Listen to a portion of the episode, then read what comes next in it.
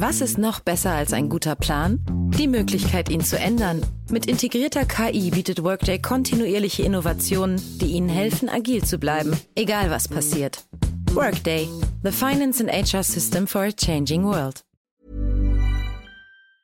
Unsere Welt ist auf dem Weg in das Zeitalter der künstlichen Intelligenz. In atemberaubender Geschwindigkeit verändert sich beinahe alles. Besonders in der Geschäftswelt ist die ungeheure Dynamik des Wandels spürbar.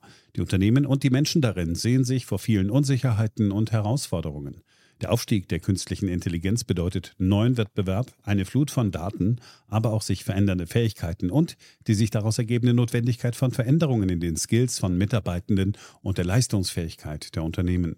Workday, die Enterprise-Plattform für Finanzen und HR, hat deshalb Innovation zum Prinzip gemacht. Viele BTO-Hörer erleben den Wandel aus nächster Nähe. Ihre Unternehmen sehen sich einem Ansturm von Veränderungen ausgesetzt, suchen nach Mitteln, um sich aus der Beschleunigungslücke zu befreien und haben Schwierigkeiten, Schritt zu halten. Oft sind die Lösungen kurzfristig und bruchstückhaft. Getrennte Systeme für die Finanz- und Personalabteilung oder die Aufrüstung veralteter Technologien sind häufige Beispiele dafür. Um Unternehmen jeder Größe bei der Bewältigung dieser Herausforderung zu unterstützen, verfolgt Workday den Ansatz permanenter Innovation. Denn nur so können Kunden Veränderungsprozesse anführen, statt darauf zu reagieren. Nur Workday verfügt über einheitliche Daten, die nahtlos über eine einzige Plattform fließen und ihnen die Möglichkeit geben, intelligente Entscheidungen zu beschleunigen, Chancen zu erkennen und Risiken zu mindern. Workday versetzt sie in die Lage, Modelle und Prognosen zu erstellen und schnell und zuverlässig zu handeln, dank Echtzeitdaten und einer zuverlässigen in die Plattform integrierten KI. Besuchen Sie workday.com und erfahren Sie, wie Sie Fahrt aufnehmen können bei Ihrer Reise ins Zeitalter der künstlichen Intelligenz. Workday, die Enterprise-Plattform für Finanzen und HR.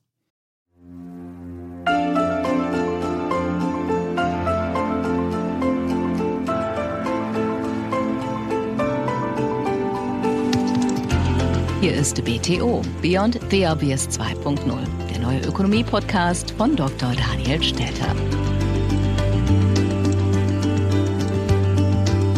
Hallo und herzlich willkommen zur neuesten Ausgabe meines Podcasts. Ich freue mich sehr, dass Sie auch in dieser Woche wieder mit dabei sind. In dieser Woche werfen wir einen Blick auf den Brexit, der nun diese Woche offiziell abgeschlossen wurde durch die Zustimmung des EU-Parlaments zum Handelsvertrag. Wir schauen schwerpunktmäßig in die USA. 100 Tage Joe Biden. Was hat er wirtschaftspolitisch gebracht? Was hat er vor? Dazu sprechen wir mit einem Experten, der an einer der führenden Universitäten der USA lehrt. Und zum Schluss diesmal keine Hörerfragen, weil es wäre sonst zu viel geworden. BTO Beyond Obvious 2.0 Am Mittwoch hat das Europaparlament dem Brexit-Handelspakt mit Großbritannien endgültig zugestimmt. Im Juni 2016 hatte eine knappe Mehrheit der britischen Wähler in einem Referendum für den EU-Austritt gestimmt. Am 31. Januar des vergangenen Jahres ist dieser Austritt formal vollzogen worden. Allerdings galt noch eine Übergangszeit bis 31. Dezember 2020, in der Großbritannien im Binnenmarkt und in der Zollunion blieb. Als Folge des Vertrags erhält Großbritannien Zugang zum EU-Binnenmarkt. Im Gegenzug wurden faire Wettbewerbsbedingungen vereinbart, das sogenannte Level Playing Field. Gemeint sind gleiche Umwelt-, Sozial- und Subventionsstandards auf beiden Seiten des Ärmelkanals. Ja, eine traurige Woche aus deutscher Sicht. Ich meine, ich habe den Brexit ja diverse Male in meinem Podcast besprochen. Und äh, treue Hörer wissen, dass ich den Austritt Großbritanniens gerade auch aus deutscher Sicht bedauere. Ich glaube, dass mit dem Weggang eine wichtige Stimme in der EU fehlt an unserer Seite für freiheitliche Ansätze, für marktwirtschaftliche Ansätze, für weniger Planwirtschaft, für weniger Regulierung. Und das äh, bringt so ein bisschen die ganze Architektur der EU meines Erachtens durcheinander. Und vor allem können wir Deutsche uns nicht mehr länger hinter Großbritannien verstecken. Und das ist sehr schade. Ich weiß, es gibt Leute, die sagen, gut, dass die dabei waren. Wir haben damit den EU-Rettungsfonds bekommen. Ich sehe das ein bisschen kritischer. Ich glaube, die Briten werden uns noch bitter fehlen. Und witzigerweise, sogar im Deutschlandfunk wurde Manfred Weber in dieser Woche gefragt, Manfred Weber, der Vorsitzende der EVP-Fraktion im Europaparlament, ob nicht etwas britischer Pragmatismus der EU gut getan hätte, gerade auch beim Thema Impfen. Denn schließlich wäre Großbritannien deutlich schneller vorangekommen beim Impfen. Ich fand es interessant, dass das so gefragt wurde. Natürlich hat Herr Weber das geleugnet, aber ich persönlich finde es schon ein Signal, dass man eben sieht, jawohl, in gewisser Hinsicht sollten wir die Briten vermissen. Die große Frage sind die ökonomischen Konsequenzen. Und wenn immer ich in Deutschland mit jemandem spreche oder wenn ich so Radio höre, Fernsehen sehe, gibt es immer eine Nachricht. Die Briten haben sich ins Knie geschossen. Die Briten werden selber sehen, was sie davon haben. Es ist schlecht für Großbritannien und für die EU ist letztlich egal. Bekanntlich teile ich das nicht so. Ich persönlich glaube nach wie vor, dass Großbritannien einige Trümpfe in der Hand hält. Die Weltsprache, die guten Schulen, die herausragenden Universitäten, eine Gründerszene. Ich erinnere daran, dass in Großbritannien mehr Geld pro Jahr in Venture Capital fließt als in Frankreich und Deutschland zusammen. Das heißt, Großbritannien ist da sehr stark. Das Weltfinanzzentrum wird hier bleiben. Und vor dem Hintergrund ähm, dachte ich mir, es wäre doch gut, statt jetzt erneut jemanden aus Deutschland oder Europa zu Wort kommen zu lassen, der erneut betont, wie schlecht es für Großbritannien ist, einen Briten zu fragen. Ich war in dieser Woche ohnehin verabredet zu einem Gespräch mit Chris Watling von Longview Economics. Longview Economics berät internationale Investoren bei makroökonomischen Fragen und Szenarien. Und ich habe mit ihm gesprochen über die Notwendigkeit für ein Reset im globalen Finanzsystem. Diesen Podcast, den werden Sie in den kommenden Wochen hier hören können. Ein sehr interessantes Gespräch. Nur da ich ihn schon an der Leitung hatte, dachte ich mir, es wäre doch gut, mal ihn zu fragen, wie er denn den Brexit aus ökonomischer Sicht bewertet. Chris, uh, the Germans, uh, German public is discussing Brexit in a very um, simple way. We always hear it's a disaster, an economic disaster for the British. They made a huge mistake, and they will see over time what big mistake it was. What's a British perspective on Brexit? Do you really think that it's going to have such negative implications on the UK economy? Well, I think you have to you have to split the, the, sort of debate down into two factors. There's economic factors, and there's really sort of political and sovereignty factors. And I think I think that's the important thing. And uh, I think that's little understood on the continent that there was uh, quite a lot of the professional classes in in the UK who are keen on retaining sovereignty domestically. And if you think about it, there's been a, a big push in many years to devolve power, not to concentrate it. And of course, what the European Union's done with its whole variety of treaties, uh, Nice, Lisbon, and so on, is is concentrate more sovereignty in the centre. From a sovereignty point of view, I think it was clear. From an economics point of view, well, I mean, clearly there's some damage near term. There's no doubt about it. You can't deny it, can you? I mean, it's it's most obvious in the financial services sector where we're struggling to agree the way we're going to work with with Europe and uh, the financial equivalence rules and all that sort of stuff. So our financial sector is obviously a bit of a crown jewel in the UK economy, and it's it's feeling a, a sort of drip feed of losing business. And there are clearly frictions from trade and so on that, that create costs. Having said that, you know the government we have at the moment is very global. It's very commercial. It's very enterprising. We're signing free trade deals. Uh, one with Australia just last week, I think it was you know, most of the growth in the world's trade is not in the Eurozone. It's not the fastest growing region of the world, as we know. And it's interesting that the UK is trying to plug itself into the free trade um, agreements in the Asia Pacific, which is a faster growing region of the world, and across the world. So, uh, you know, I think that with some innovation and some thought and um, a different approach to uh, regulation and so on, I think Britain can make up for lost ground over time, but clearly there'll be some impact short term. Chris Watling sagt, auf dem Kontinent werde kaum verstanden, dass es in Großbritannien eine ganze Reihe von Entscheidern gibt, die sehr daran interessiert sind, die Souveränität im eigenen Land zu behalten. Aus seiner Sicht ist klar, dass in naher Zukunft Großbritannien einige Nachteile in Kauf nehmen muss, vor allem im Finanzdienstleistungssektor. Aber er sagt auch, die aktuelle Regierung denke global. Der größte Teil des Wachstums im Welthandel finde nicht in der Eurozone statt. Großbritannien konzentriere sich auf Freihandelsabkommen im asiatisch-pazifischen Raum. Das sei die am schnellsten wachsende Region der Welt. Großbritannien werde mit Innovationen mit der Zeit verlorenen Boden gut machen können. Aber kurzfristige Auswirkungen sieht Chris Watling auf jeden Fall. So basically you say, okay, for the next few years it's going to be a negative impact, but down the road, if you look back in 10 or 15 years, you will say there will be no big difference between having been within the euro and being outside. I think so. I mean, I think actually you can create scenarios where actually we do better outside the European Union because I, I don't really see the, the euro area as a, particularly efficient free trade zone. I think it's there's a lot of customs, a lot of, a lot of regulation, and uh, a lot of limiting of competition. There's an argument that you can become much more of a global free trader. I mean, the Conservative government trip this out all the time. So, you know, it depends on policy choices. It depends on who our leaders are, what they choose, and what they do. But there's certainly a possibility that you can look back in 15 years' time and say, actually in terms of growth, it didn't make too much difference, or or even we did a bit better, or maybe a little bit worse. But I think people exaggerate the impact over the medium term. Short term, of course, lots of challenges, but medium term, there doesn't need to be. Chris Watling kann sich gut vorstellen, dass Großbritannien außerhalb der Europäischen Union besser abschneidet, weil die Eurozone nicht besonders effizient ist. Großbritannien könne sich zu einem globalen Freihändler entwickeln. In 50 Jahren werde man vielleicht zurückblicken und sagen, in Bezug auf das Wachstum hat der Austritt keinen großen Unterschied gemacht. Kurzfristig gäbe es natürlich Herausforderungen durch den Brexit, aber mittelfristig muss das nicht der Fall sein. Ich teile die Einschätzung. Ich glaube auch, dass langfristig es keinen großen Unterschied machen wird, ob Großbritannien in der EU ist oder nicht in der EU ist, für Großbritannien. Wie gesagt, für Europa und für Deutschland hat es eine Bedeutung, weil eben die ganze Architektur der EU sich dadurch verschiebt. Es kommt im Kern darauf an, auch was die Briten aus dem Brexit machen und vor allem auch, welche Schlüsse die EU aus dem Brexit zieht. Und da war mein Eindruck bisher immer, dass die EU eben keinerlei Notwendigkeit gesehen hat, zu prüfen, ob sie selbst Reformbedarf hat. Und das sehe ich, wie gesagt, sehr kritisch, weil ich glaube in der Tat, die EU hat Reformbedarf. Umso mehr habe ich mich gefreut, dass in dieser Woche Michel Barnier, der bisherige Verhandlungsführer der EU mit Großbritannien, angemahnt hat, dass die EU doch Schlüsse daraus ziehen sollte und nicht mehr so weitermachen kann wie bisher. Ähm, c'est un divorce.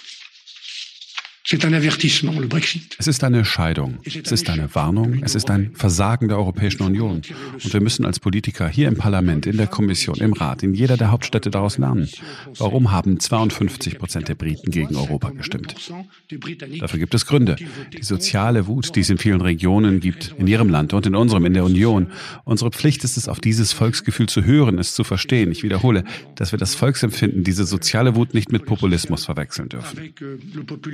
Wir müssen alles tun, was wir können, um darauf zu reagieren, in jedem unserer Mitgliedstaaten und auf der Ebene der Union.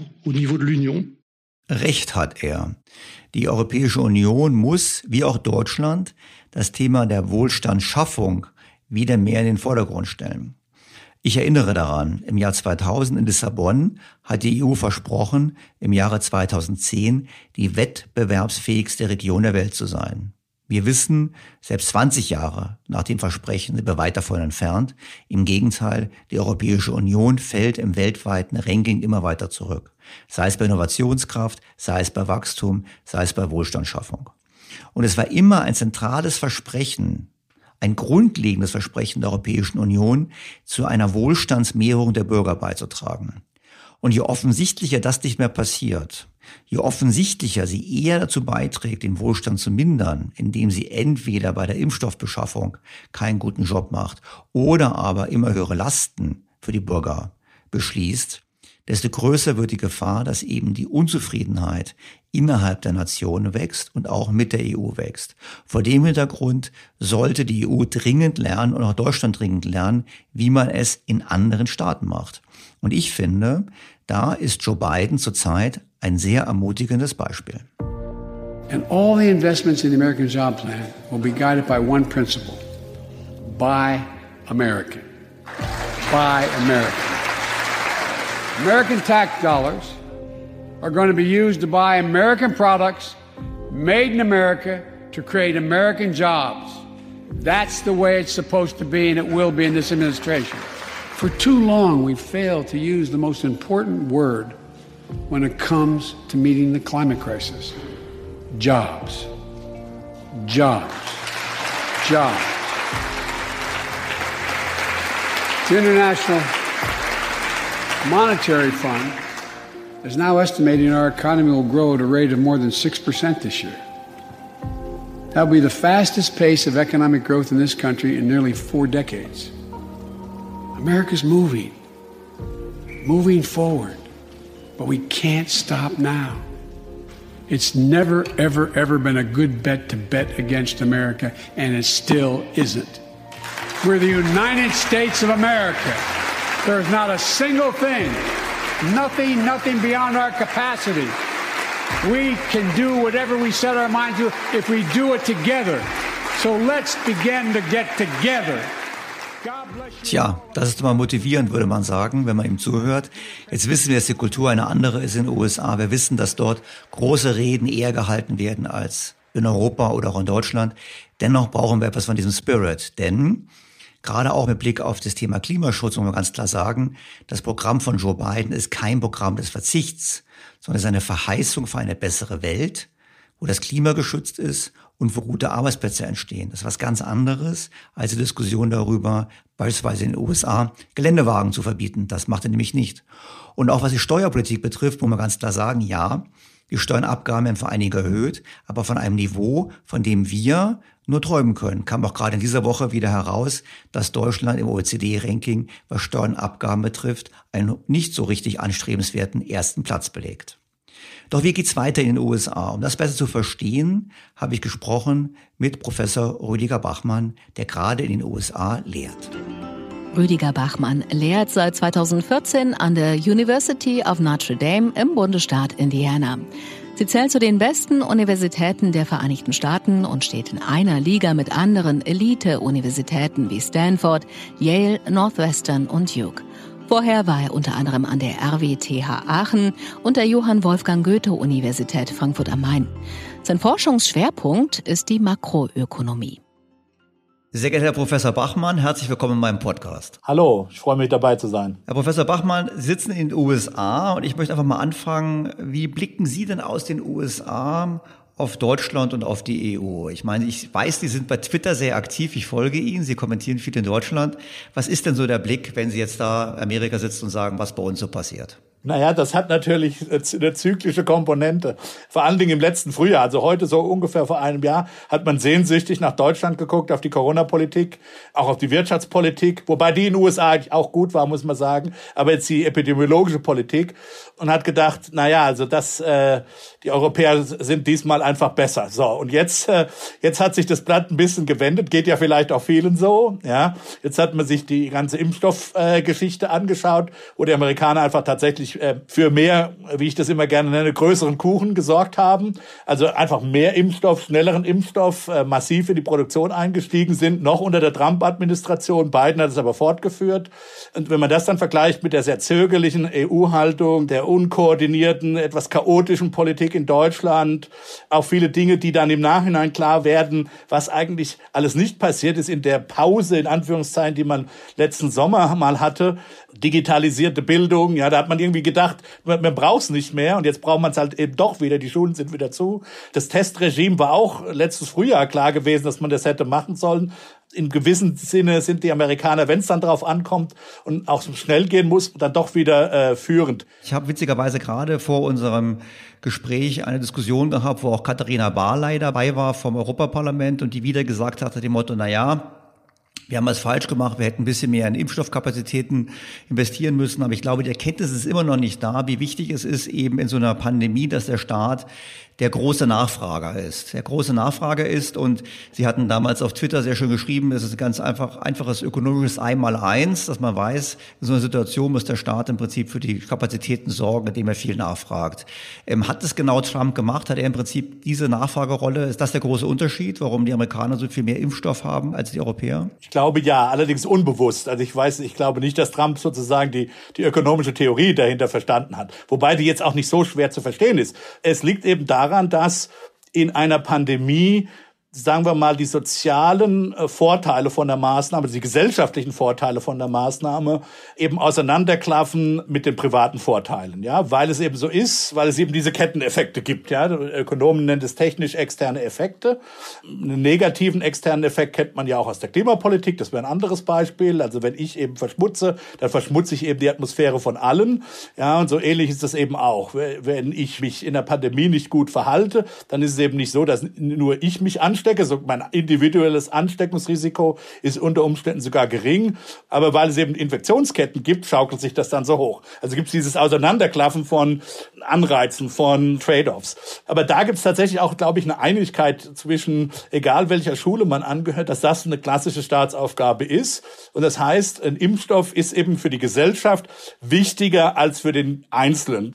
Und äh, da ist halt dann tatsächlich unverständlich, warum die Europäer nicht mehr auf die Tube gedrückt haben. Haben. Bei Trump natürlich, ich will es jetzt nicht zu psychologisieren, aber Trump äh, hat das dann halt zufällig richtig hinbekommen, weil er halt naja, er, für ihn ist halt alles big und groß und tremendous und, äh, und klar, da, da wollte er halt einfach viel Geld ausgeben. Ich meine, gespart hat Trump sowieso noch nie in seinem Leben, auch als Präsident nicht.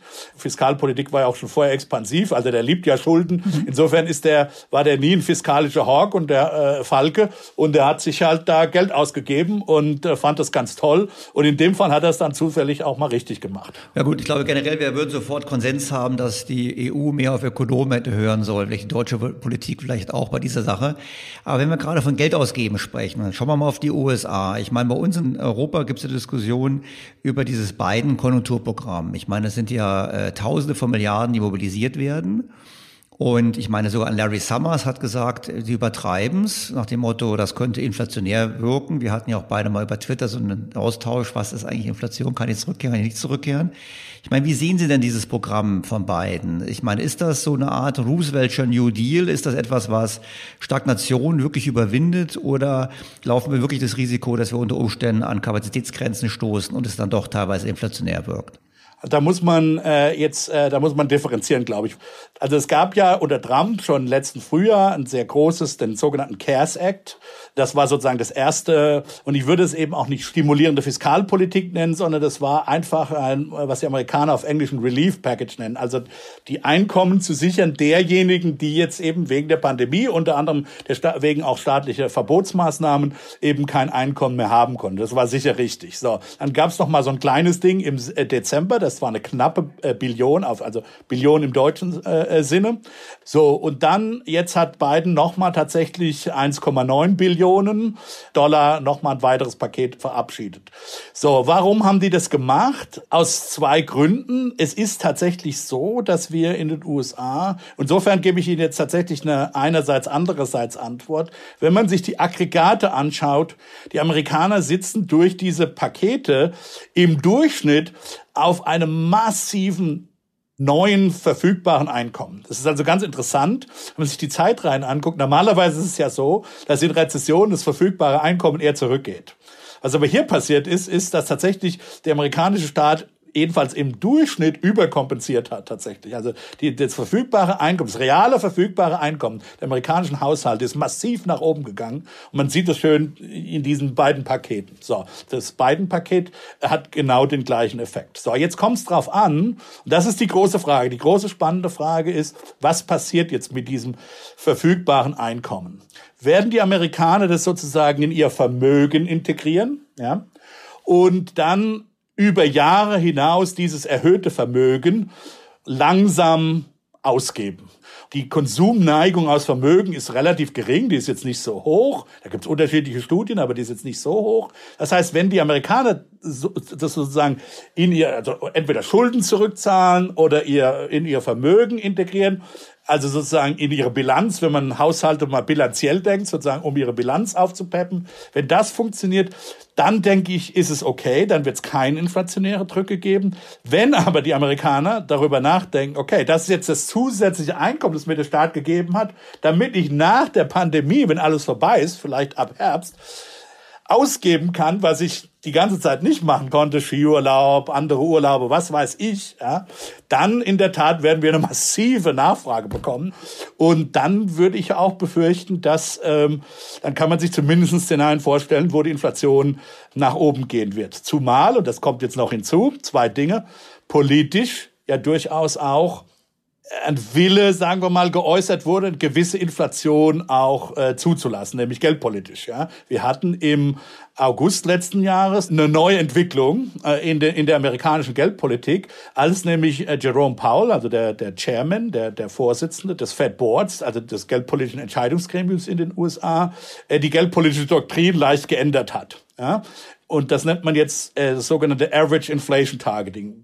Zuvor war es eben so, dass man der Fed oder die Fed wollte, dass die Inflationsrate so um die zwei Prozent, aber eher drunter ist. Ja, und jetzt sagt die Fed, ich will im Durchschnitt, im langfristigen Durchschnitt zwei Prozent erreichen. Das heißt, wenn ich vorher unterschieße, lasse ich auch überschießen zu. Und dann kommt ja noch zusätzlich hinzu, dass ähm, Biden ja noch ein weiteres Paket gerade schnürt. ein massives Infrastrukturpaket. Ja? Und das ist auch ein bisschen janusköpfig, was die Inflation angeht. Denn einerseits in der kurzen Frist muss natürlich, da geht es darum, dass die äh, Straßen äh, neu gebaut, wie in Deutschland auch, die, die amerikanische öffentliche Infrastruktur liegt in der Tat jeder, der bei einem amerikanischen Flughafen gelandet ist, weiß das, ja. Äh, und dann, wenn man dann, was weiß ich, in JFK landet und dann nach New York fährt, da denkt man manchmal tatsächlich, wir sind hier im dritten Weltland, ja. Äh, vor allen Dingen, wenn man, wenn man es mit Asien vergleicht, wenn man mal in einem asiatischen Flughafen landet. Die Zuhörer erinnern sich vielleicht an die Stromkatastrophe in, in Texas. Wir haben, was die Elektrifizierung angeht, durchaus Probleme, weil das ja alles noch überirdisch ist und so. Es ist sehr anfällig. Äh, Digitalisierung haben auch die Amerikaner Probleme. Dann natürlich Bahninfrastruktur Infrastruktur, also die ganze Dekarbonisierung, die jetzt finanziert werden muss, etc., etc. Das muss ja alles jemand bauen. Also das, dafür braucht man ja Kapazitäten. Und wenn man sich jetzt schon die Arbeitslosigkeit anguckt in den USA, die ist eigentlich gar nicht so hoch. Die ist jetzt sechs Prozent. Das ist immer noch doppelt so hoch wie, sagen wir mal, vor der Krise. Also Trump äh, hatte so drei, drei plus X, was schon als sehr niedrig galt. Allerdings nicht mit Inflation verbunden, sondern mit vernünftigen Preisentwicklungen verbunden. Die Kurve zeigt weiterhin nach unten. Also der amerikanische Arbeitsmarkt läuft wieder an. Wenn dazu jetzt noch diese zusätzliche Infrastrukturprogramm stößt, dann kann man sich schon ein Szenario vorstellen, wo es ein paar Jahre höhere Inflation geben wird. Nun ist es so, dass in der langen Frist natürlich eine bessere Infrastruktur, bessere Produktivität durchaus auch disinflationär wirken kann. Also da gibt es so dieses, das, das meine ich mit der Janusköpfigkeit. Ja? Zunächst mal muss es gebaut werden, das ist eher nachfragewirksam. Wenn es dann aber da ist, ist es gut für das Angebotsseite und die amerikanische Wirtschaft wird dadurch produktiver werden. Also insofern kann es durchaus sein, dass das erstmal inflationär wirkt, dann aber auch wieder disinflationär. Letzter Punkt in vielen Bereichen der amerikanischen Haushalte kommt dieser Boom, den wir jetzt schon haben, nach wie vor nicht an. Also wir haben ansteigende Langzeitarbeitslosigkeit. Ja, das ist eine große, große Sorge der beiden Rezessionen. Und nach wie vor äh, Dinge wie Food Insecurity, also Food, äh, Essensunsicherheit. Da gibt's mhm. Umfragen, ist vielleicht ein bisschen ungewöhnlich für Deutsche, aber in den USA ist das immer, also sozusagen am ganz unteren Ende der Einkommensskala, ist das in den USA immer eine Sorge. Und das war halt auch der Grund, glaube ich, wenn man mit den beiden Ökonomen spricht, das ist halt ihr Grund, warum sie gesagt haben, wir brauchen noch ein zweites, dieses zweite äh, Hilfspaket, damit wir den Leuten besser helfen können. Genau, damit Leute nicht zur Tafel gehen müssen im Prinzip. Damit die Leute nicht zur Tafel gehen müssen. Und wenn ein paar mehr Prozent Inflation ist, so be it, glaube ich, wird man dann sagen, in der beiden Administration, zumal ja die Schulden, die jetzt aufgenommen werden, ist ja ein bisschen gut, wenn da ein bisschen Inflation herrscht für eine Zeit lang, dann werden die nämlich real weniger wert. Das heißt, der Staat sozusagen entschuldet sich durch reine Inflation. Also insofern, die beiden Administrationen wird da nichts gegen haben. Auch Leute wie Krugmann, also noch linkere Ökonomen als Summers und Blanchard, die eben sehr für dieses Stimuluspaket sind, sagen, im Grunde genommen brauchen wir ein bisschen Inflation. Genau das äh, soll ja bewirken, dass die Leute eben mehr ausgeben. Ja, wenn die Leute immer warten, dass die Preise steigen, sonst geben geben sie heute mehr aus. Das ist genau der Mechanismus, wie das Ganze funktioniert. Also solange das jetzt keine sich, äh, sagen wir mal, beschleunigte Inflationsspirale äh, wird, äh, können wir damit leben. Und da sagt dann halt äh, Paul Krugman, das wird die Fed am Ende natürlich nicht zulassen. Ja, also die Fed hat natürlich äh, nach wie vor Munition, die kann natürlich immer die Zinsen nach oben setzen und so eine Inflationsspirale dann möglicherweise durchaus auch unter Kosten von einer leichten Rezession unterbinden. Also es ist nicht so, dass wir dann, wir mal, dem Ganzen dann blind gegenüberstehen. Und die Argumentation ist dann halt zu sagen, na ja, wir haben jetzt nach wie vor Probleme in der Ökonomie, äh, die muss man jetzt heilen. Die Nebenwirkung kann ein bisschen höhere Inflation sein, aber wenn es dann so kommt, dann können wir das auch heilen. Da gibt es dann auch ein Medikament gegen. Insofern äh, sind wir da nicht ganz wehrlos. Es würden natürlich Kritiker sagen, naja, äh, wir haben es natürlich zu tun mit einer, einer Wirtschaft in den USA, die hochverschuldet ist. Es ist ja nicht nur der Staat hat hohe Schulden, auch die Unternehmen haben sich hochverschuldet, auch die Privaten. Und eigentlich auch die Vermögenspreise sind heutzutage nur erklärbar durch die tiefen Zinsen. Das heißt, kann die FED überhaupt die Zinsen anheben, ohne da zu massiven Problemen äh, zu sorgen an Finanzmärkten und auch äh, beim Thema äh, Schuldendienstfähigkeit? Ja, ja, das ist der Tanz, das ist schon klar. Jein. Also natürlich hat auch die FED da Grenzen. Auf der anderen Seite ist sie natürlich der Preisstabilität verpflichtet. Und im Zweifelsfall, das hat sie auch früher schon getan, wird sie dann auch Rezessionen in Kauf nehmen müssen. Das ist in den 80er Jahren so passiert, das ist die sogenannte Volcker-Rezession. Das war eine geldpolitisch induzierte Revolution. Äh, Re Rezession, weil Volcker gesagt hat, äh, die Inflation ist außer Kontrolle. Das muss passieren und, und dann gab es eben auch eine Rezession. Äh, sicher, das ist ein Problem. Man würde das gerne sozusagen weicher landen. Das ist eben die Kunst sozusagen. Geldpolitik ist ja nicht nur Wissenschaft oder vielleicht sogar gar nicht mal so viel Wissenschaft, da ist viel Kunst dabei. Ja? Das eben genau so zu timen, dass es dieses weiche Landen dann gibt für die Ökonomie.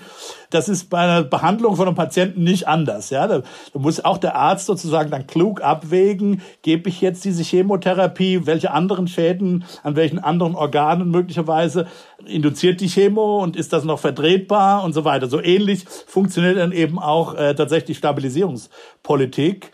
Die Gefahr besteht. Aber wie gesagt, es ist nicht so, dass wir überhaupt keine Möglichkeiten hätten. Ich will tatsächlich noch sagen, es ist wahr, dass wir eine hohe Staatsverschuldung haben in den USA und in der Tat, da muss man sich langsam tatsächlich ein bisschen Gedanken machen, glaube ich. Ich war da auch eher relaxed, aber man sieht schon, dass die Zinsen jetzt hochgehen in den USA und das als in Europa zum Beispiel. Die Inflationserwartungen gehen hoch. Also insofern ist es, also die Inflationserwartungen der Märkte gehen nach oben. Insofern kann man schon sagen, dass es zumindest Tendenzen in die Richtung gibt einer höheren Inflation. Ich glaube nach wie vor nicht, dass es eine Katastrophe wird, aber es wird vermutlich in den USA einige Jahre äh, etwas höhere Inflation geben. Die eine Sache zu, die, die Verschuldung ist nicht, das Verschuldungsproblem ist nicht mehr so ein großes Problem wie äh, in der Finanzkrise. Das muss man tatsächlich sagen. Die, die private Verschuldung, das habe ich angedeutet, ist nach unten gegangen. Die sitzen jetzt eben auf diesen, aus diesem höheren verfügbaren Einkommen. Die haben echt gut gespart. Und ich meine, äh, wenn es nur so ist, die Schulden ist ja, Schulden geht, Schulden ist das eigentliche Problem. Wenn es dann so ist, wenn die Ökonomie überhitzt, und hauptsächlich Vermögenstitel wie Aktien oder Häuser, also hauptsächlich Aktien äh, getroffen werden. Das ist okay, wenn da, gibt's halt dann Verluste, Vermögensverluste von Leuten, die halt Aktien halten. Na naja, gut, die konsumieren dann ein bisschen weniger und das ist ja sogar gewollt. Ja? Mhm. Also das ist noch nicht das Problem.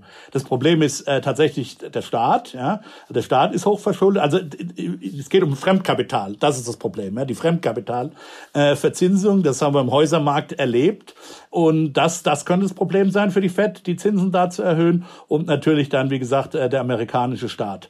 Also das muss man beobachten. Da, da stimme ich zu. Aber die reine Tatsache, dass da Vermögenstitel äh, die eben keine Schuldtitel sind, äh, nach unten gehen, das ist relativ äh, unproblematisch. Das kann man übrigens sehr schön sehen, wenn man die Rezessionen um September 11th vergleicht, also die, die Anfang der Jahrtausendwende, also äh, vergleicht, die ja im Nachgang des Platzens der Aktienblase am der Dotcom-Bubble, wie man das genannt hat, am Aktienmarkt zustande gekommen ist, die ja relativ gutmütig verlaufen ist. Das war eine relativ flache Rezession, die auch weiterhin kaum, äh, sagen wir mal, negative Effekte in die amerikanische Wirtschaft gebracht hat.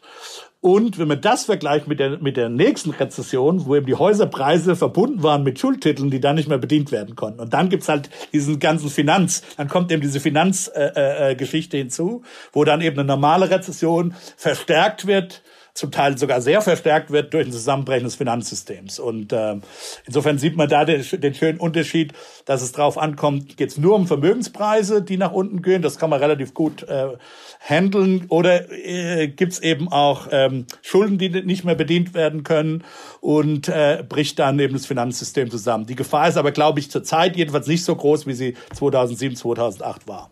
Bevor wir nochmal auf Europa blicken und Deutschland, vielleicht noch eine Nachfrage zu USA. Ich meine, hier liest man ja, dass äh, die Monetary Theory faktisch im Weißen Haus mitvertreten wird. Ich meine, die Tatsache, dass die Notenbank den Staat im Prinzip unbegrenzt finanzieren kann, solange es keine Inflation gibt, weil ähm, sie sowieso nur Schulden haben in Dollar und Dollar können sie beliebig erzeugen.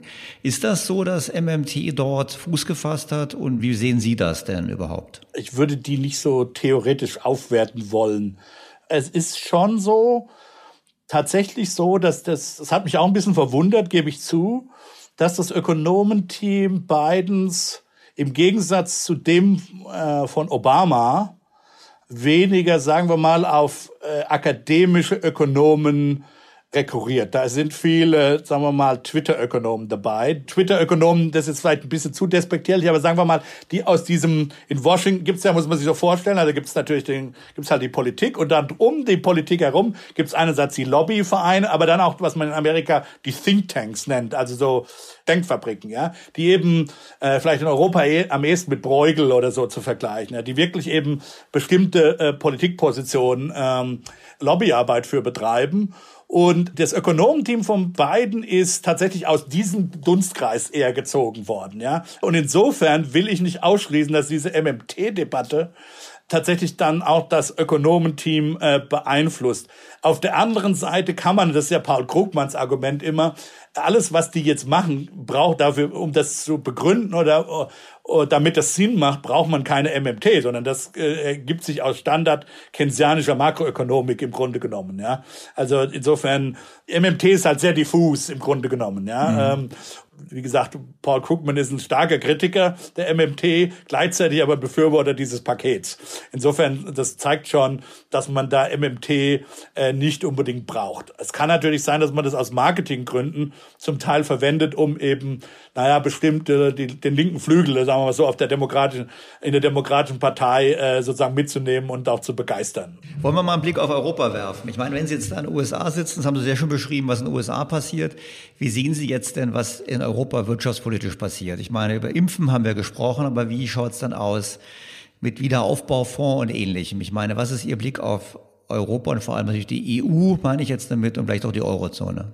Ja, das wird schwierig, weil wir das noch nicht so, weil mir noch nicht so genau klar ist. Vielleicht ist es schon klar, aber vielleicht kann es sein, dass ich es einfach noch nicht weiß, was dann die Schäden sein werden. Ja, ich befürchte aber schon auch, und das sieht man tatsächlich auch in den Daten, dass die Europäer dann im Unterschied zu den Amerikanern im Zweifel zu wenig machen oder das Falsche machen. Es ist eben nicht so klar, was mir ist noch nicht so klar, was dieses Wiederaufbauprogramm eigentlich sein soll. Das war ja eigentlich kein, sagen wir mal, Entlastungspaket bis auf so Elemente, die eigentlich gar nicht im Wiederaufbaufonds, sondern vorher schon irgendwie so ein bisschen Solidarisierung der europäischen Arbeitslosenversicherung. Das war so echt pandemisch und man ihm sagt, jetzt ist, hier ist eine Krise da, nationale Arbeitslosenversicherungen sind möglicherweise unter Druck, da wollen wir jetzt ein bisschen solidarisch äh, miteinander sein. Aber es gab ja eben gerade keine, so wie in Amerika, so ein europäisierte Entlastungspaket im Grunde genommen. Was der ja jetzt gemacht oder was dieser Wiederaufbaufonds äh, machen soll, wenn ich das richtig verstehe, sehe, sind ja dann doch eher langfristige Zukunftsinvestitionen fördern.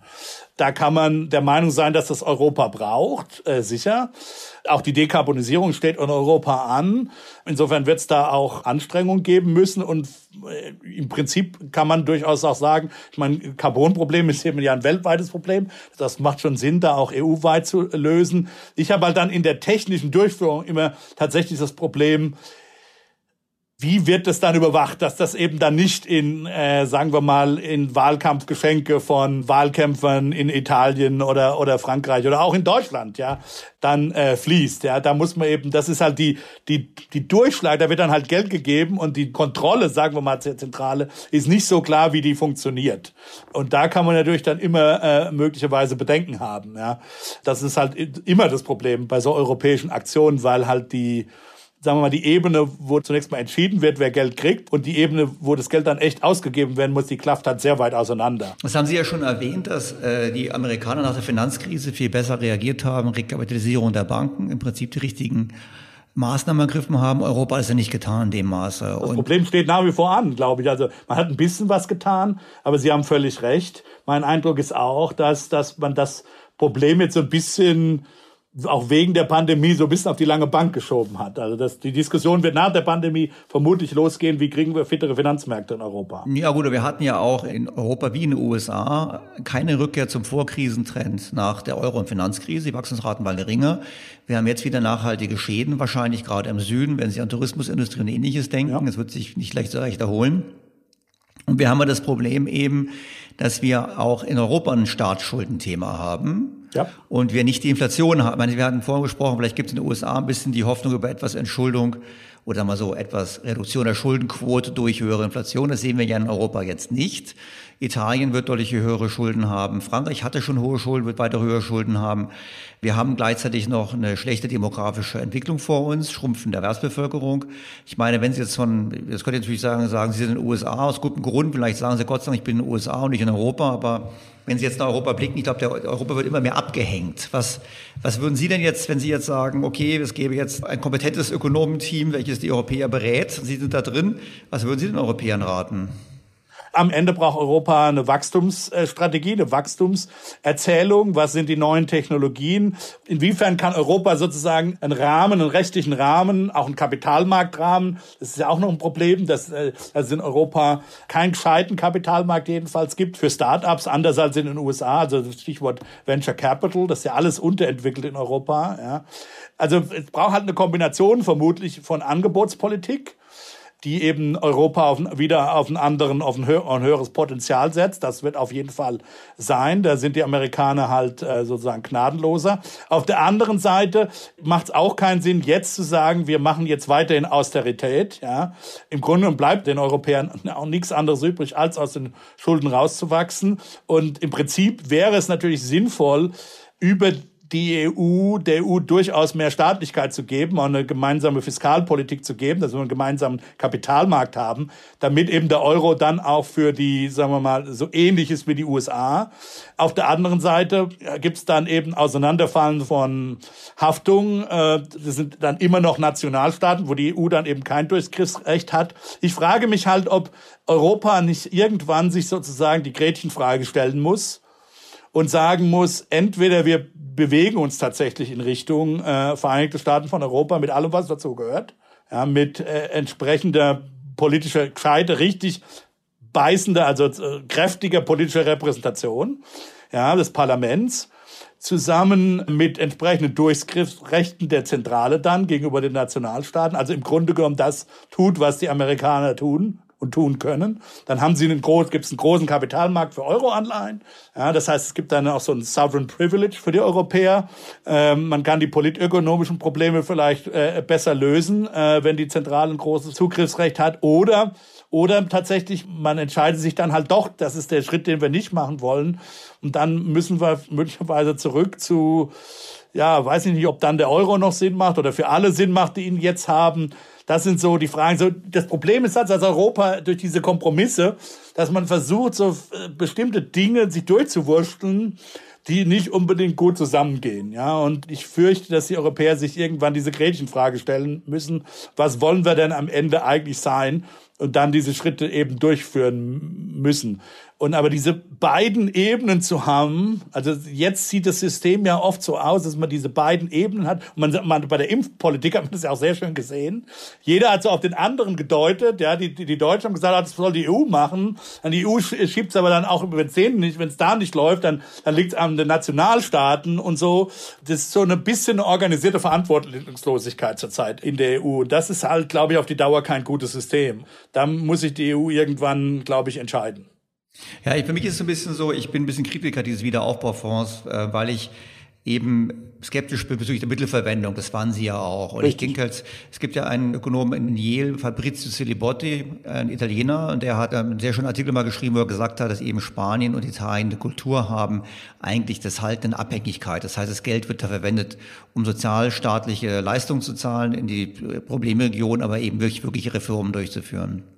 Für mich ist ein bisschen das Problem, mal auf Deutschland zu kommen, dass ich nicht sicher bin, ob die deutschen Politiker sich dessen bewusst sind. Die glauben immer noch, dass es durch Transfer möglich ist, die EU und den Euro zu erhalten. Und da bin ich eben skeptisch. Ich meine, Herr Scholz hat ja damals, als der Wiederaufbaufonds ähm, initiiert wurde, das wäre der Hamiltonsche Moment.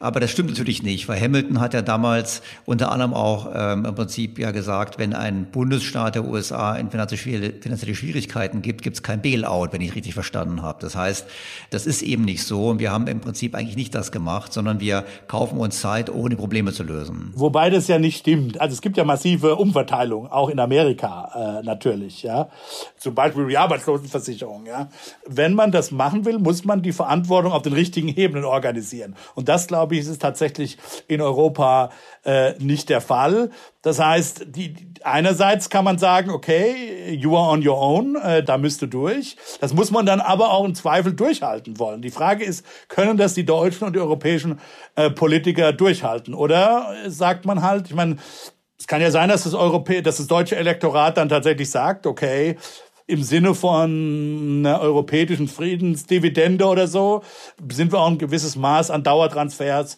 äh, in den europäischen Süden bereit äh, zu leisten. Aber Sie haben recht, das ist ein potenzieller Dauerkonflikt, der politisch auch ausgenutzt werden kann, natürlich, weil es ja durchaus auch mal sein kann, dass das deutsche Elektorat dann sagt, äh, vielleicht nicht so unser Ding. Oder man sagt halt dann ganz klar, wir, wir gehen den nächsten Schritt, wir sind ein gemeinsames Volk in Europa und stehen auch dann gemeinsam möglicherweise füreinander ein. Das machen die Amerikaner ja jetzt auch in diesen Krisen. Ja, also die, die, die Staaten sind ja auch unterschiedlich betroffen.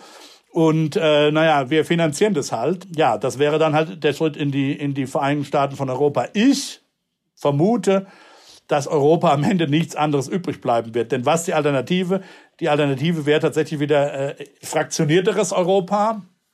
Es kann durchaus auch charmant sein, auch geopolitisch charmant sein. Ich meine, es heißt ja immer so, also es ist klar, wenn Europa als Block sagen wir mal, eine, eine Rolle spielen will in der Welt, als, als jetzt in strategischen Situationen als Verhandlungspartner zwischen, zwischen äh, mit China und also überhaupt dem asiatischen Block, dann eben aber auch Amerika, dann wird es, äh, dann wird es auf eine, auf eine stärkere Staatlichkeit von Europa hinauslaufen müssen.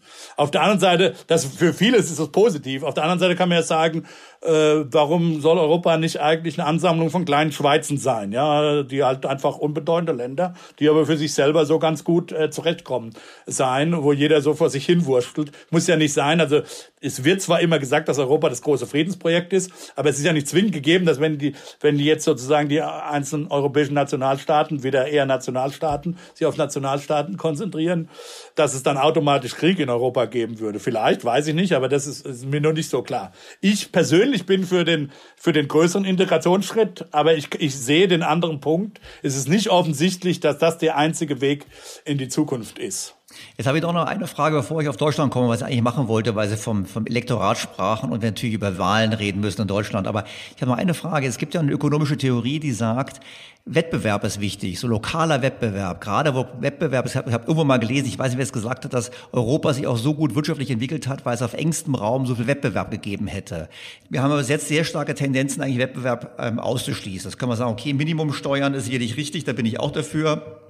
Aber ähm, die Frage ist ja trotzdem, äh, haben wir nicht unter Umständen zu viel Gleichmacherei? Würde nicht ein bisschen Wettbewerb ganz gut tun, auch Europa?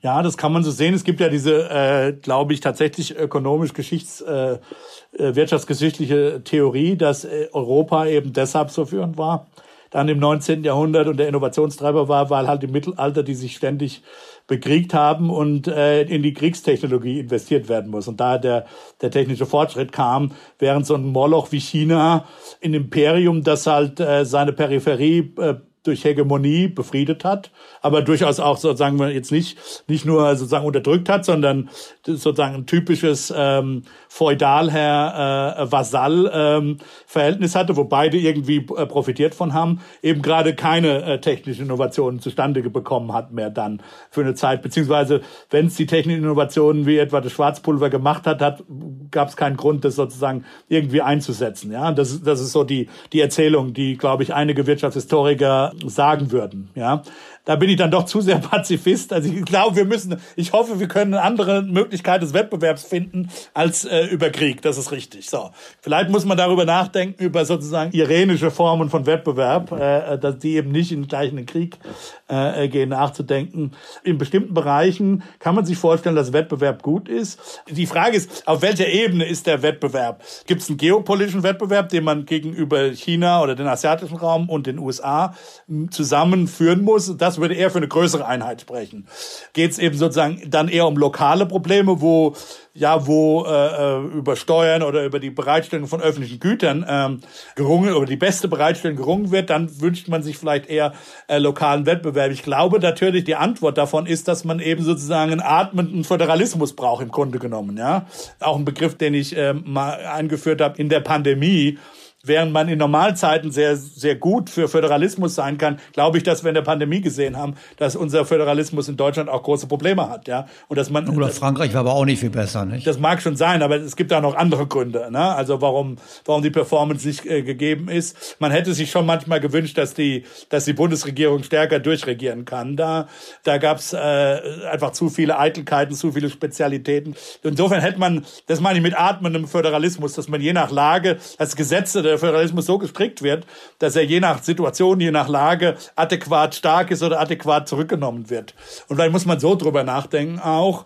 Insofern äh, um, um diesen geopolitischen Wettbewerb haben, zu haben, wird man Europa weiter ausbauen müssen. Das heißt aber nicht, dass das dass mit dem europäischen Ausbau vielleicht dann auch eine Stärkung der Regionen, der vielleicht der sogar subnationalen Ebenen mit einhergehen könnte. Also da, da kann man, glaube ich, kein Entweder-Oder sagen. Da braucht man am Ende beides. Aber ich stimme Ihnen zu, also das, ich finde es toll, dass Sie es angesprochen haben. Ich beobachte auch, und zwar in ganz vielen gesellschaftlichen Bereichen, so, das merkt man schon, wenn man Kinder heute in der Schule hat, so diese, so diese grundsätzliche Aversion irgendwie gegen Wettbewerb. Ja, diese, diese, da wird sozusagen versucht, einen Pseudo-Frieden zu feiern, äh, eine Pseudo-Einigkeit zu feiern, die übrigens und, und ich glaube halt auch vor allen Dingen von gesellschaftlichen Gruppen, jetzt nicht zwischen Staaten, sondern innerhalb eines Staates, von gesellschaftlichen Gruppen, die oben sind. Also was eben passiert hier ist, glaube ich, was wir, was wir sehen, ist, dass äh, gut äh, gestellte Bürgerliche eben durch Wettbewerbsausschaltung, aber eben nicht so unfreundlich, wie das so ein klassischer Monopolist macht, der irgendwie brutal ist und Leute ausbeutet, sondern so als, als Friedenserzählung oder Solidaritätserzählung Wettbewerb ausschaltet, die es gerade eben potenziellen Aufsteigern eben unmöglich macht, überhaupt nach oben zu kommen. Und solche Tendenzen beobachtet man. So ein ganz klassisches Beispiel, in den USA wird ja äh, darüber diskutiert, für die Uni-Zulassung äh, so quantitative Tests abzuschaffen, weil man eben mal beobachtet hat, dass eben tatsächlich natürlich äh, die, die Performance auf diesen Tests vom Einkommen abhängt. Das ist klar, wenn mich reiche Eltern haben, dann kann ich mir einen Tutor leisten und kann mich besser vorbereiten. Nur was eben nie gesagt wird, ist, was bleibt denn dann noch übrig als Kriterium für die Aufnahme in die Elite Colleges? Ja, das ist dann nämlich die Essays zum Beispiel, die geschrieben werden oder die, was in Amerika die Extracurricular Activities, also was man so neben der Schule macht zusätzlich, die sind noch viel stärker korreliert mit dem Einkommen. Das heißt, es gibt jetzt gerade von linken Gutbürgerlichen in Amerika, ja, wir wollen den, den SAT, diese quantitativen Tests abschaffen, damit die, damit die Minderheiten äh, einen besseren Zugang zu Universitäten äh, bekommen. Ich befürchte, es, es genau das Umgekehrte wird sein. Es wird, es war äh, gerade das noch ein einigermaßen objektives Kriterium war, wenn sie eine wirklich ins Zeug gelegt hat, hat er eine gute Chance bei diesem quantitativen Test, also auch aus der aus den Minorities. Und jetzt werden die abgeschafft und jetzt zählt dann nur noch subjektive Kriterien wie Essays, was kann der Papa bezahlen bezahlen? Ja, kann der Papa mir ein, ein Praktikum irgendwo in, in Afrika bezahlen? Wo, und, und genau das, so diese Praktiken, und ich fürchte, die gibt's auch in Deutschland. Ich lebe ja. nicht mehr so in Deutschland, aber ich könnte mir so vorstellen, so wenn man manchmal so auf Twitter so bürgerliche, auch oft Grünenfehler dann hört, das sind genau diese Praktiken, die eigentlich Wettbewerb und Aufstiegsmöglichkeiten, aber mit einem scheinbar freundlichen Gesicht bestreiten wollen. Und das ist, da mache ich mir große Sorgen, dass wir in so eine in so eine überirenische Gesellschaft kommen, die, die äh, natürlich, wie gesagt, keiner will Krieg, das ist völlig klar, aber eine, eine Gesellschaft, wo robusten Wettbewerb äh, hat, durchaus, wo man sich nicht schämt, dass es manche Leute besser sind als andere, ja, und nicht alles so eine Gleichmacherei, ähm, das glaube ich ist nicht gut und ist, glaube ich, auch aus gerade verteilungspolitischen Gründen nicht gut. Da bin ich ganz bei Ihnen. Wir könnten über Verteilungspolitik auch noch sprechen, aber dann werden wir, glaube ich, den Zeitraum dieses Podcasts völlig sprengen. Da können wir eine Folgetermine mal machen. Aber ich möchte gerne dann noch zum Abschluss nochmal Ihren Blick haben auf Deutschland. Ich meine, jetzt stehen Wahlen an. Ich möchte es von Ihnen nicht wissen, wer die Wahl gewinnt. Das ist, glaube ich, nicht unser Thema. Ich möchte eigentlich eher von Ihnen wissen, was Sie sagen würden. Was muss die nächste Bundesregierung anpacken? Ich gebe nur zu Protokoll. Sie sprachen von der Fahrt von JFK in die Stadt. Also Schlaglöcher gibt es in Berlin auch, kann ich Ihnen bestätigen. Und vor allem gibt es in Berlin auch äh, Schultoiletten, wo es reinregnet oder Schulen, wo es reinregnet und neben enormen Investitionsrückstau. Also es ist nicht nur so, dass in den USA die Infrastruktur nicht gut dasteht, in Deutschland ist es ähnlich. Aber ich will nicht zum Mund legen, was würden Sie dann sagen, was sind die Top-Prioritäten der nächsten Regierung? Das würde ich auch sagen, ganz klar. Das, das nächste ist, einen vernünftigen CO2-Preis zu bekommen. Ist mir, ist mir nach wie vor unklar, warum wir das noch nicht haben. Ja, und zwar wirklich auf alle Bereiche ausgedehnt. Man kann darüber diskutieren, ob das ein hinreichendes Instrument ist, den, äh, die Dekarbonisierung äh, äh so hinzubekommen, dass wir das Klimaproblem äh, damit zumindest in den Griff bekommen. Aber es ist auf jeden Fall eine notwendige Bedingung. Ich sehe nicht, wie das ohne geht. Wie gesagt, man kann dann darüber diskutieren, braucht es sozusagen Transformationsinvestitionen Investitionen zusätzlich noch, um eben den Leuten, vor allen Dingen den ärmeren Leuten zu helfen, ihr Haus zu isolieren, möglicherweise die alten, die alten Heizungen rauszuschmeißen. Da kann man sicher noch einiges machen von staatlicher Seite. Also das ist der, das ist der Punkt. Äh, auf jeden Fall, äh, wie, wie kriegen wir eine, eine vernünftige Dekarbonisierung hin, ohne eben da jetzt tatsächlich die Wirtschaft abzuwürgen, also die wirtschaftliche Aktivität. Ich glaube, die Dinge liegen auf der Hand. Ich, insofern bin ich da jetzt gar nicht innovativ. Stichwort Digitalisierung. Wir haben offensichtlich nach wie vor in der öffentlichen Verwaltung Verwaltung im Gesundheitssystem äh, massive Defizite. Ja, dann die physische Infrastruktur, die haben Sie schon genannt, äh, Breitband, alle alle solche Sachen sind äh, wichtig. Ich denke auch, dass man nochmal drüber nachdenken muss, gerade mit dem Urteil des Mietpreisdeckels, wie wollen wir wohnen, wie gestalten wir das? Sind wir, haben wir da ein bisschen zu viel liberalisiert oder den Staat zu sehr, vielleicht nicht zu viel liberalisiert, aber den Staat äh, zu sehr rausgenommen, nochmal über öffentlichen Wohnungsbau äh, nachdenken, um eben äh, tatsächlich, äh, das ist, das muss ja die, oder bauen muss ja die Devise sein, um die Wohnungs-, äh, die Mietengeschichte äh, in den Großstädten in den Griff zu bekommen, wenn man das will. Und dann kann man durchaus auch nachdenken, dass die öffentliche Hand da eine Rolle spielen soll, um eben zumindest ein Segment im Markt zu haben, das auch äh, dann sozialen Gesichtspunkten äh, genügt. Das wird sicher drüber nachzudenken sein. Und ein weiteres Thema, das hatte ich ja schon angedeutet, ist, wie entwickelt sich Wettbewerblichkeit auf den Märkten? Da gibt's ja durchaus Firmen, die da untergegangen sein werden ähm, nach der Corona-Krise. Da wird es Marktbereinigungen gegeben haben werden die dazu geführt haben, dass größere Unternehmen mit tieferen Taschen eine marktbeherrschendere Stellung bekommen. Das muss man sehr genau beobachten und dann natürlich die ganze Diskussion über äh, wie gehen wir mit Digitalgeschichten äh, um, also mit diesen neuen Netzwerkunternehmen. Ja, da gibt's einige Antworten, aber ich bin mir noch nicht sicher, dass wir da, dass das am Ende ist, Ende der Fahnenstange. Das ist ein bisschen ein technisches Problem, aber die Tatsache, dass wir robusten Wettbewerb in der Wirtschaft brauchen und das immer wieder beobachten müssen, weil natürlich ist ja ganz klar, die existierenden Unternehmen versuchen durch technologische manchmal auch juristische Tricks, aber durch technologische Innovationen den Wettbewerb immer zu unterbinden. Das ist ihr, das müssen sie fast tun, ja. Das wollen Unternehmen. Äh, Unternehmen hassen Wettbewerb, ja. Und immer wieder zu gucken, funktioniert der Wettbewerb in den wichtigen Bereichen auch äh, äh, nach wie vor, bleibt meiner Meinung nach eine politische Aufgabe. Und zum Thema ähm, schwarze Null und Steuern sagen Sie nichts? Ich finde nicht, dass gerade Deutschland Steuer erhöhen muss. Also jedenfalls nicht aus finanzpolitischen Gründen die Schulden, die wir jetzt gemacht haben, die sind hoch, aber die sind jetzt auch nicht dramatisch hoch. Für Deutschland gilt tatsächlich meiner Meinung nach, dass es, dass man aus den Schulden eher rauswachsen will. Wir brauchen jetzt weder eine, eine sofortige Rückkehr zur schwarzen Null. Natürlich braucht was es braucht, ist natürlich schon ein glaubwürdiges Commitment äh, äh, seitens der Politik, die Staatsschulden auch wieder abzubauen. Das muss jetzt nicht eine schwarze Null sein, sondern es kann äh, langsamer gehen, aber es braucht ein glaubwürdiges Commitment. Das jetzt im Sinne von nicht unbedingt abbauen, im Sinne von absoluten Größen, aber abbauen im Sinne von ähm, als Anteil natürlich an der an der Wirtschaft, ne? an, äh, an der Wirtschaftsgröße äh, in Deutschland. Da brauchst äh, Glaubwürdigkeit der Politik durch entsprechende äh, nachhaltige Haushaltsplanung. Wie gesagt, ich sehe jetzt nicht, dass man dazu auf keinen Fall in den nächsten Jahren auf eine schwarze Null bestehen muss, sondern eben äh, man muss darüber über, über sozusagen den Pfad, den mittelfristigen Pfad nachdenken. Jetzt nicht so gleich auf eine auf eine schwarze Null kommen und ich bin jetzt auch gegen Steuererhöhung. Ich halte das nicht für nötig beziehungsweise sogar Gift. Jedenfalls aus finanzpolitischen Gründen. Man kann natürlich darüber nachdenken, ob aus verteilungspolitischen Gründen ich bin da selber noch ein bisschen äh, gespalten. Ich kenne Argumente auf beiden Seiten tun wir bei der Erbschaftssteuer zum Beispiel schon alles, äh, haben, haben wir das richtig justiert. Ja?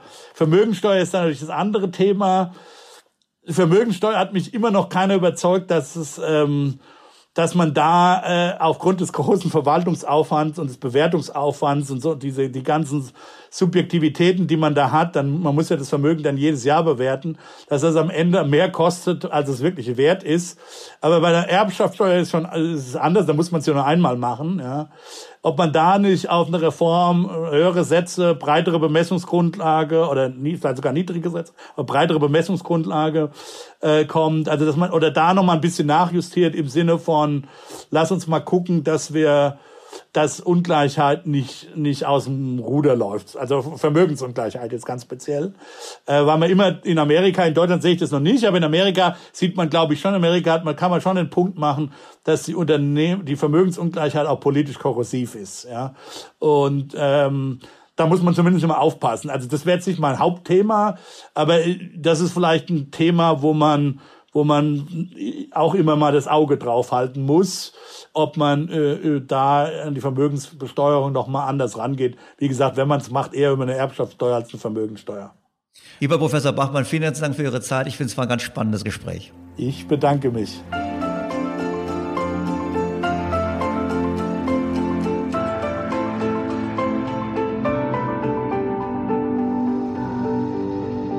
Was bleibt nach dem Gespräch mit Professor Bachmann? Es bleibt die Bestätigung, dass man nicht gegen die USA wetten sollte, wie Joe Biden gesagt hat. Es ist einfach so, die Amerikaner sind pragmatischer, die sind zupackender, die sind radikaler, sie denken integrierter und sie haben natürlich immer noch die große Fähigkeit auf Optimismus und auf Innovationskraft zu setzen, wenn es darum geht, die Probleme der Zukunft zu lösen. Das heißt nicht, dass es in den USA alles jetzt ganz einfach gehen wird. Aber gerade wenn wir uns die Welt anschauen, China jetzt mit dem einsetzenden Schrumpfen der Erwerbsbevölkerung, Europa mit dem ebenfalls demografischen Problem, aber auch den vielen anderen hausgemachten Problemen und die USA, wo man ganz klar sagen, meine Wette wäre immer noch, am Ende des Jahrhunderts ist es immer noch die eine Supermacht, nämlich die USA. Und Europa wird leider relativ weiter abfallen, außer wir greifen auch einige Aspekte auf, die Professor Bachmann genannt hat und fangen endlich an, unsere Hausaufgaben in Europa auch zu machen. Das ist die Frage, machen wir das? Es wäre sehr wünschenswert, aber es ist ganz klar so, zurzeit haben die Amerikaner die Nase vorn und viele spricht dafür, dass es auch auf so Dauer so bleibt.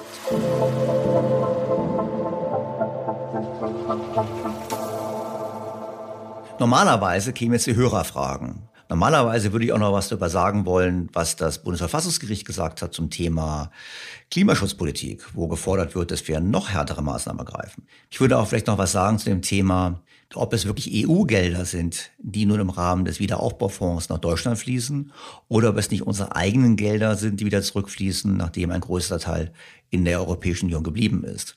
Egal, diese Themen sprechen wir ein andermal. Wiederaufbaufonds ist sicherlich ein Thema für einen der kommenden Podcasts, wo ich auch schon im Gespräch bin mit dem einen oder anderen Experten für einen intensiveren Gedankenaustausch. Und deshalb bleibe ich in der heutigen Stelle einfach dabei mit dem Fazit. Die Amerikaner sind auf gutem Kurs, auf einem spannenden Kurs. Wir werden sehen, wie es weitergeht. Nur klar ist, im Wettbewerb der Regionen haben die Amerikaner wieder die Initiative ergriffen und wollen gerade im Wettbewerb mit China beweisen, dass sie die führende Macht bleiben und die Chancen dafür stehen nicht schlecht. Sie erreichen Daniel Stelter und die Redaktion unter podcast at think-bto.com. Sie können uns auch gerne eine Sprachnachricht schicken. Mehr Informationen finden Sie jederzeit in Daniel Stelters Blog unter think-bto.com. In diesem Sinne, ich freue mich auf Ihr Feedback, auf Ihre Kritik, auf Ihre Anmerkungen, auf Ihre Fragen und auf ein Wiederhören in der kommenden Woche. Ihr Daniel Stelter.